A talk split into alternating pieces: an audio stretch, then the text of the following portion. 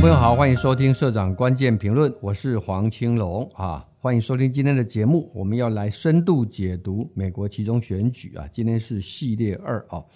好，美国其中选举的结果已经陆续出炉啊，那么现在看起来啊，这个呃共和党哈在众议院啊。有机会啊拿到过半啊！共和党在选前四百三十五席的这个众议院啊当中啊，共和党是两百一十一席。那么到今天为止啊，共和党已经掌握了两百一十席啊。那呃只差八席就可以过半啊。啊，民主党哈，民主党在啊选前是两百二十席啊，目前他确定有一百九十二席啊，是已经啊这个啊是属于民进民主党的哈。那么也就是说啊，接下来还有一部分的目前啊还在开票的一些选区啊，要陆续的出炉啊。但是呢，整个局势看起来啊，共和党啊将会重新掌握众议院的一个多数啊。那当然这个时间呢，因为现在还要点算邮寄选票啊，可能还要个几天才会正式公布。但结果大概已经可以啊预期了哈。那么，包括啊，现在的众议院的议长裴洛西啊，他到明年一月任期结束，大概就要下台了哈。好，在参议院的部分啊，现在选情啊真的是焦灼啊。那么目前统计啊，民主党暂时取得四十八席啊，那么共和党是暂时取得四十九席。那最后呢，就要看乔治亚、内华达州跟亚利桑那啊这三个州的这个结果啊。呃，这个赢得其中两席的政党啊，就能够取得参议院的控制权啊。那目前啊，亚利桑那州的选情啊，对民主党是有利的啊。内达华州啊，两党势均力敌。那么至于乔治亚州啊，现在是民主党跟共和党的候选人的得票，因为都没有过半啊。那么根据啊这个呃这个州的法律的规定，他们要这个再一次的投票啊。所以呢，时间是下个月的六号啊。那么再来一较高下，那么这个也意味着啊，有可能啊，要到下个月六号以后才知道参议院啊控制权会是谁啊。那么呃，这是我们现在看到一个状况啊。好，按照历史规律啊，美国执政党哈，执政的一方就白宫的主人所属的政党啊，通常啊，在第一次第一任的这个其中选举当中啊，大概会丢掉国会席次，平均有人统计啊，大概是掉二十九席哈。那但是呢，拜登啊，看起来他这一次至少开票到现在为止啊，他众议院的这个啊所掉的席次啊，看起来啊数量啊是很少，甚至有可能只有个位数啊。那么这个比啊过去不管是一九九四年的克林顿总统的时代啊，当时在他的第一次第一任的其中选举当中啊，那么这个让共和党增加了五十四席啊，而在二零一零年奥巴马时代的那一次的其中选举啊，那么民主党是一次丢掉了六十三席啊，所以等于说啊这一次啊民主党抵抗红潮啊是有发挥作用啊，难怪啊这个拜登啊是喜出望外啊。好，那么为什么会有这个结果啊？那么根据英国广播公司 BBC 的分析啊，他们认为说啊，民主党对于堕胎权的关注啊，以及把这一场选举啊，把它打成是一场民主的保卫战啊，那么最终啊是顶住了这个啊，在啊其中选举啊会惨败的这样的一个历史的惯例跟所谓的逆风啊。呃，因为呢，选前的民调是显示啊，美国选民呢最关注的是经济跟通货膨胀的问题啊。照理讲啊，共和党应该会受益啊，但是呢，这个利多啊，却因为民主党主打的堕胎权啊，给抵消掉了哈。那么这一次有包括啊，密西根、肯塔基啊、佛蒙特、蒙大拿跟加州啊，这五个州啊，都同时举行了堕胎权的公投啊。而而呃，毫无意外的啊，通通都以多数支持啊，要保护堕胎权呢。其中啊，加州啊，更有达到百分之六十五点九的选民哈，是力称应该修宪保障妇女堕胎权啊。那么呃，从公投的结果哈，也反向的凸显了哈，堕胎权的议题确实啊，在阻止红潮当中啊，发挥了作用啊。好，那么呃，美国其中选举出了国会改选啊，那么同时呢，也有几十个州啊举办了州长的选举啊。当中啊，最受关注的哈，就是争取连任的啊，佛罗里达州的州长啊啊德桑提斯啊，德桑提斯，他是以六成的得票啊，压倒性啊来当选啊。那么使得佛罗里达过去啊被当作是一个 swing state 啊，就所谓的关键摇摆州啊，结果现在呢正式转为是红州啊。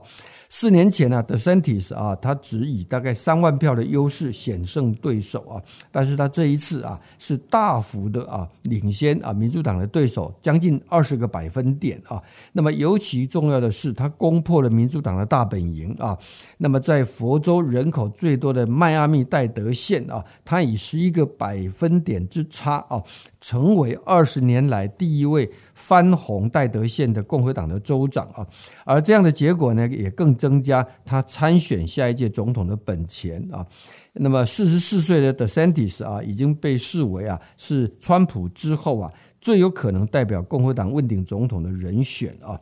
好，那么呃，其实，在投在选举前呢，川普啊，他为啊超过三百三十名的这个共和党候选人背书啊，那么企图来维持并扩大自己的影响力啊，能够来再战总统宝座啊。所谓的川普效应啊，在今年年初的共和党党内初选的时候啊，也确实发挥了显著的效果啊，因为他所支持的参选人啊。绝大部分都这个胜啊，在党内胜选啊，那么可以代表共和党来参选，那么这也让川普更加的意气风发啊，他出钱出力啊，走遍全美来为支持他的候选人站台啊。不过呢，川普在党内初选的这个亮眼成绩啊，最后并没有能够反映在啊其中选举最后的结果啊。那么，呃，川普在礼拜二啊结选举结果出炉之前呢、曾经向啊美国媒体说啊，如果他支持的候选人胜出啊，这个功劳啊都是归他的啊，啊如果他们不幸还是选败，那跟他无关啊。这个当然反映的是川普的好大喜功的性格哈。不过呢，到了礼拜三的下午啊，那他就没有再向媒体发言哈。尤其呢，眼看着啊，这个整个的选举的结果不如理想啊，那么他就只在他的社交平台 Truth Social 啊来发表评论啊。他承认呢、啊，对选举啊开始有一点失望啊，但是呢，他还是做出了啊能勉强的做出正面的评价啊。他说。整体而言呢，共和党啊，两百一十九人胜出啊，十六人这个落败啊，他认为这还是一个巨大的胜利，而且他还问读者说：“请问你们呢，认为谁还能够做得更好呢？”啊啊，尽管川普啊还勉强用这样子的方式啊来啊维持他的颜面啊，不过呢，美国啊现在媒体不管是保守派或自由派啊，他们的都在分析啊，那么都认为说啊，那么。即使现在两党在选举的胜负还是没有正正正式的这个分啊结果出炉啊，但川普呢已经被认定啊是共和党最大的输家啊，而这个佛州州长 DeSantis 啊则是变成最大的赢家。那么也因此啊。川普啊，现在对德桑蒂斯非常的防备啊。他在礼拜一就警告啊，德桑蒂斯最好不要参加二零二四年总统大选哈。他说，如果他啊参加，这会是一个错误啊，可能严重伤害他自己啊，因为选民呢并不希望他参选啊。那这样他参选呢，对共和党也没有好处啊。那么尤其呢，川普居然还扬言呢，说他比任何人呢更了解的辛迪斯啊。那威胁啊，可能就会公开啊的辛迪的一些黑资料啊。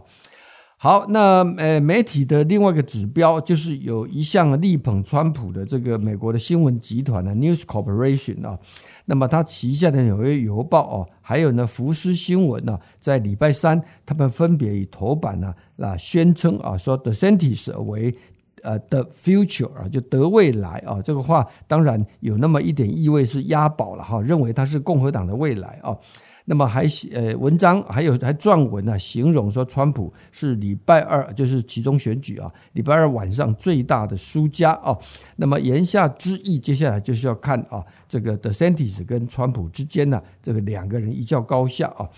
那么本来川普啊在因为选前啊一片看好，他本来迫不及待啊要宣布角逐二零二四。后来是在幕僚跟共和党高层极力劝说之下啊，那么在啊投完票之后呢，又放诶投完票前哈，那么放出风声要说要等到啊这个十五号就下个礼拜啊来正式宣布啊。